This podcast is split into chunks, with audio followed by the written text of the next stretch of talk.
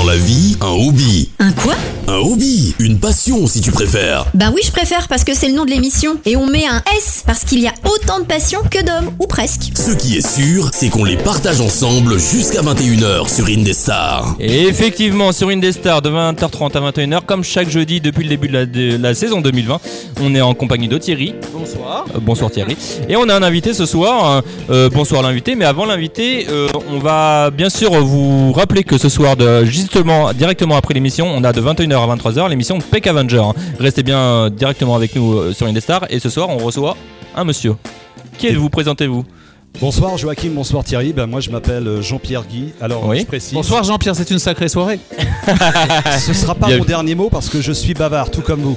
Euh, ouais, Jean-Pierre c'est mon prénom et Guy c'est aussi un prénom mais c'est mon nom. Voilà. Ok, ça marche. Et alors, du coup, que, de, de- de quoi, euh, euh, comment, se déroulent vos journées de, Qu'est-ce que vous pratiquez comme euh, activité Alors euh, vous parlez de passion.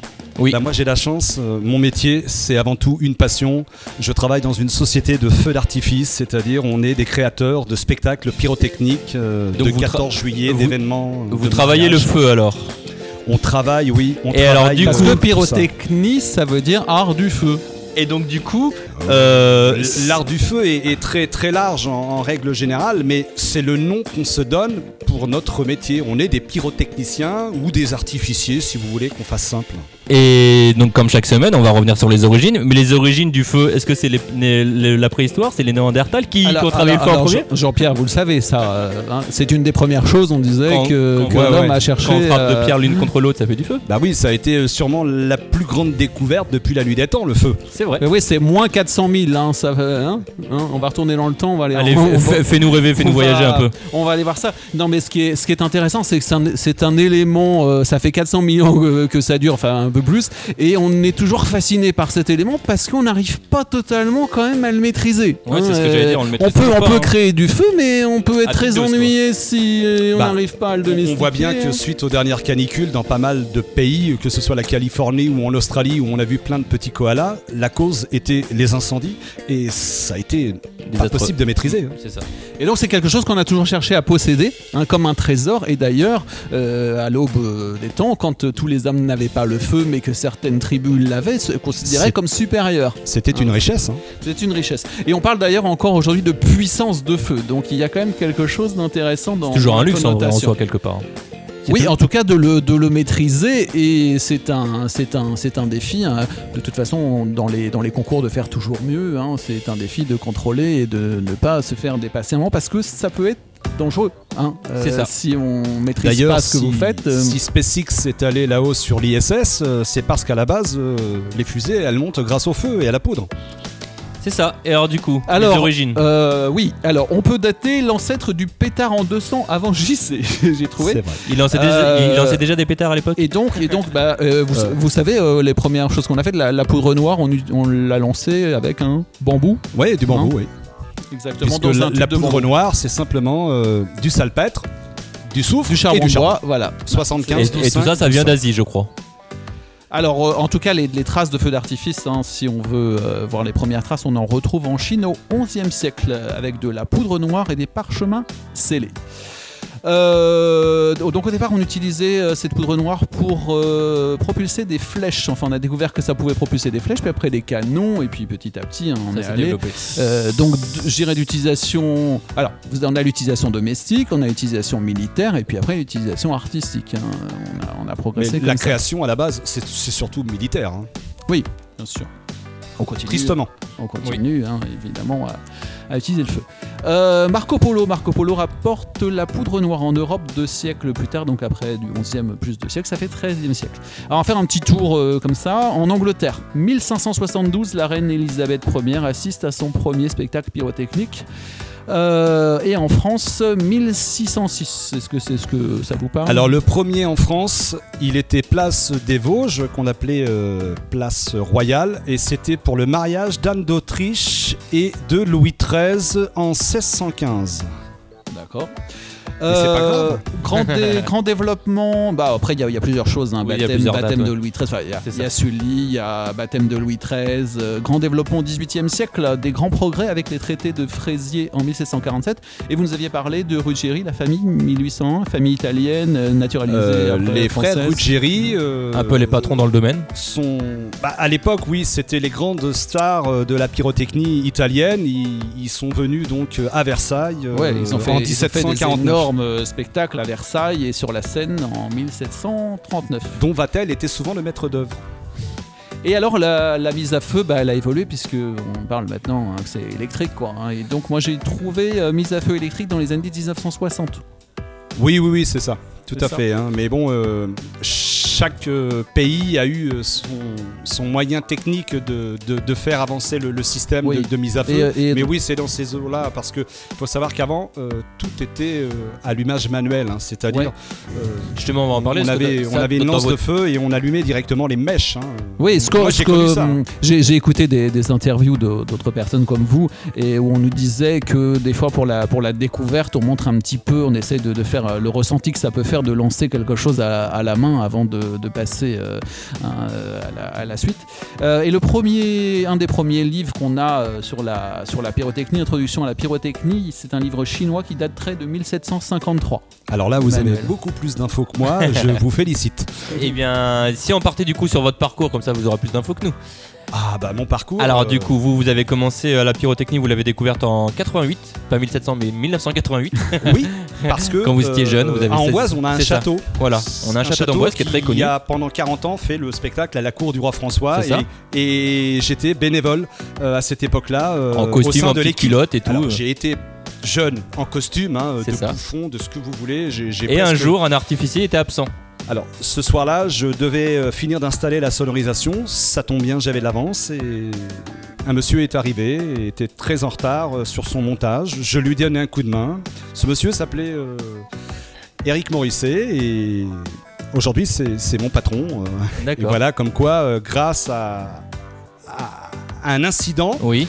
euh, j'ai une découvert opportunité, quelque euh, chose euh, comme une passion. Euh, Et aujourd'hui, c'est une passion. du coup. Oui, parce que ça a été euh, la première Et fois que je ce qui a permis de manipulais des pièces d'artifice. quoi. Ce qui a permis de faire boule de neige, c'est que suite à ça, euh, il y a eu un deuxième, un- une deuxième chose, une deuxième euh, opportunité qui vous a permis de continuer dans cette, voie, dans cette voie-là.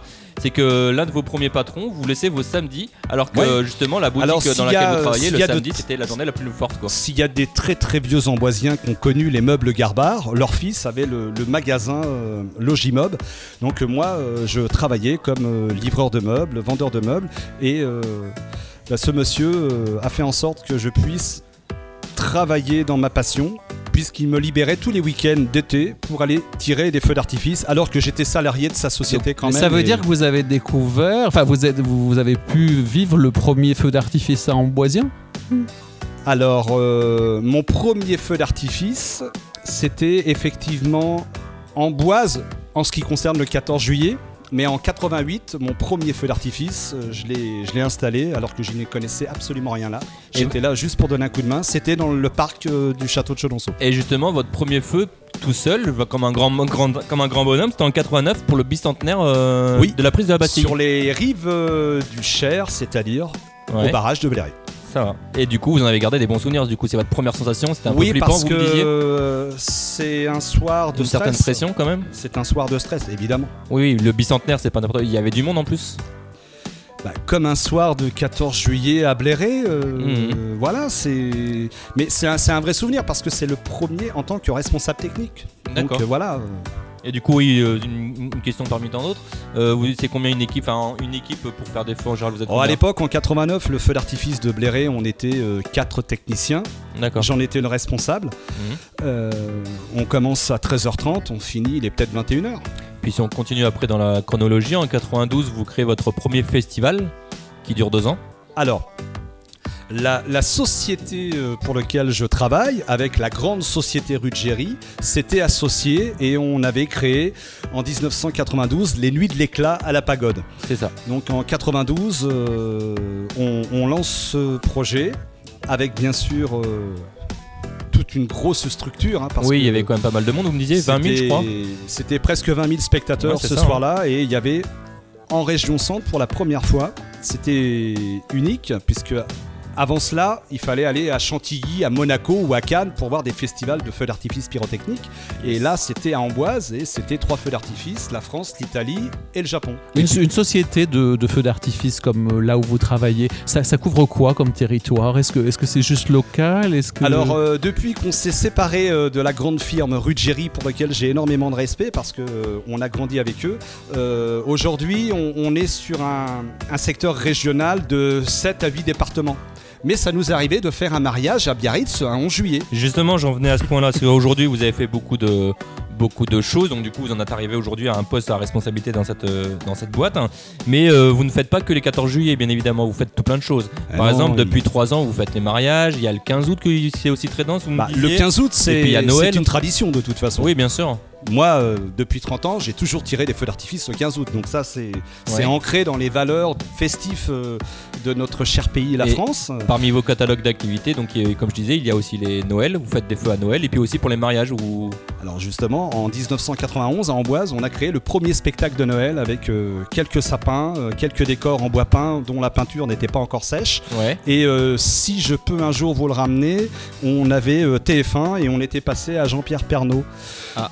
Euh, Et entre Jean-Pierre, ça donne 13 quoi en 1991 et on peut être fier parce que je peux vous le dire, c'est nous. On peut dire le nom de la société Oui, bien sûr, Bon, allez-y, Pyro allez-y. Concept à Nazel. Ouais. C'est nous qui avons créé le premier spectacle pyrotechnique de Noël en France. Génial. Puisqu'après, Ruggieri a repris notre concept et c'est Ruggieri qui a lancé ça. Et après, tout le monde s'est mis à la mode. Mais ça veut dire que vous pouvez faire des choses de taille très très différentes en fait, parce que vous pouvez aller voir euh, un privé comme euh, qui fait qui se marie par exemple, comme on disait, ou alors euh, avoir une très grande ville qui veut quelque chose d'assez Ouais, monstrueux. alors, nous, au niveau régional, le plus gros feu qu'on fait, euh, c'est Tours. Parce que c'est le plus gros de, de la région. Mais maintenant, on peut aller faire des, des petits feux. euh, en, Pour, euh, en- en termes de coûts tout à l'heure que les, les coûts pouvaient exploser. Un passe-temps, une affection, une passion Jusqu'à 21h, votre passion s'exprime sur Indestar. Et oui, dans Passion, on allume le feu ce soir, Johnny, si tu nous écoutes. c'est ça, on allume le feu ce soir. On est en présence toujours de Thierry et de Jean-Pierre. Comment allez-vous, messieurs Et on est en super forme. Eh Eh ben, ben, écoute, génial. on est en plein spectacle, on continue. hein. Et j'ai envie de dire. C'est euh, presque une fête nationale Jean- avant l'heure. monsieur, monsieur Guy, vous auriez pu reprendre vous-même l'antenne. Appelle-moi JP. Appelle-moi JP. JP, eh bien, je- vous auriez rep- pu reprendre l'antenne euh, directement après la musique parce que vous aviez fait un peu de radio également. Oui, ça a été ma première passion, euh, alors que je ne savais Dans pas le début des à années quoi 90. ressemblait un pétard ou une bombe d'artifice. Oui, Et j'ai- en plus, avez ça commencé par la Amboise. musique. oui, et en je- boise en plus. ouais. Alors, on va faire très court. Très court. J'étais le dernier animateur de Radio Amboise Stéréo, qui était en bas euh, de la rue Cardinal Georges d'Amboise, où il y a en bas où il y avait euh, entre les impôts Et et, ben voilà. l'ancienne caserne des pompiers. on, on a la chance de l'avoir avec nous ce soir. Un, un de ces animateurs là. Et pour les plus habitués euh, de l'émission, directement après le mashup euh, de l'émission, on continue l'émission avec une bonne nouvelle. Et la bonne nouvelle de cette euh, émission, vu qu'elle est en rapport avec le thème, c'est que la maison Ruggieri euh, propose à tous les artificiers de, pour sauver entre guillemets la saison euh, du mieux qu'on peut. Euh, comme effectivement vous vous doutez que les feux cette année ça va être compliqué pour 14 juillet, même pour août. Bah, c'est sûr parce qu'aujourd'hui on n'a pas le droit d'être à plus de 5000. 10 Ah, sur l'espace public D'accord, ok. et 5000 en espace privé. Alors du coup, le petit subterfuge que propose euh, la maison Ruggieri, c'est tout simplement que courant septembre, il y a quand même quelques feux qui seront tirés euh, par-ci par-là selon les communes, euh, les choix des maires, etc. Euh, des feux d'artifice tout simplement de remerciement envers le corps enseignant. Euh, eux ne peuvent pas applaudir, ils peuvent tirer des feux, alors ils vont tirer des feux, tout Alors, simplement. Je crois que toutes les grandes sociétés dignes de ce nom, comme Pyro Concept, on est tous en train de réfléchir à un concept où on fera des feux d'artifice, on essaye de vendre un produit où le maître mot c'est on va faire un spectacle Le pour redonner euh, Envie et goût et passion, envie, goût et passion et que les gens y prennent du plaisir bien sûr. en remerciant tous ceux qui se sont donnés.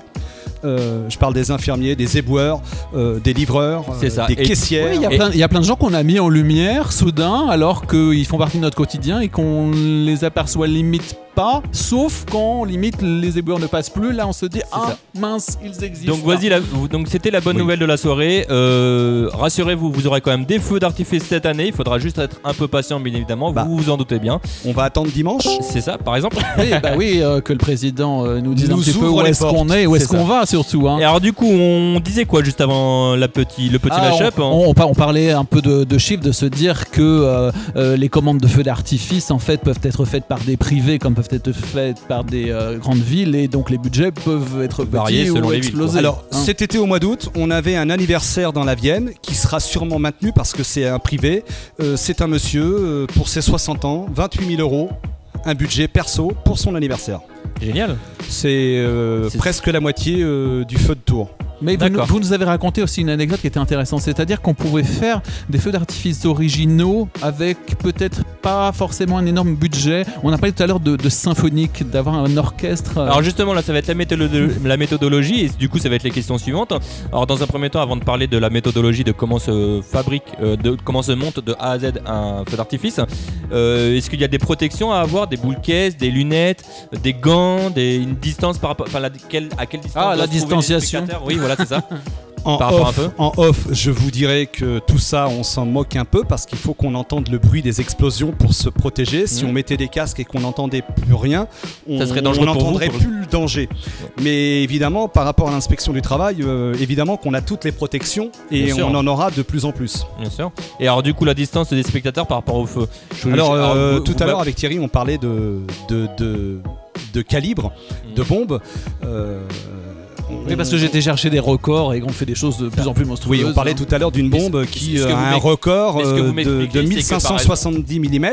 Et bien cette bombe-là, si on devait la tirer, il faudrait un emplacement où le public serait à plus de 2 km. Oui. C'est ça que vous que vous En gros, on va faire court. Si vous avez une bombe qui monte à 100 mètres de haut dans le ciel, il faut que le public au minimum soit au moins à 120 mètres.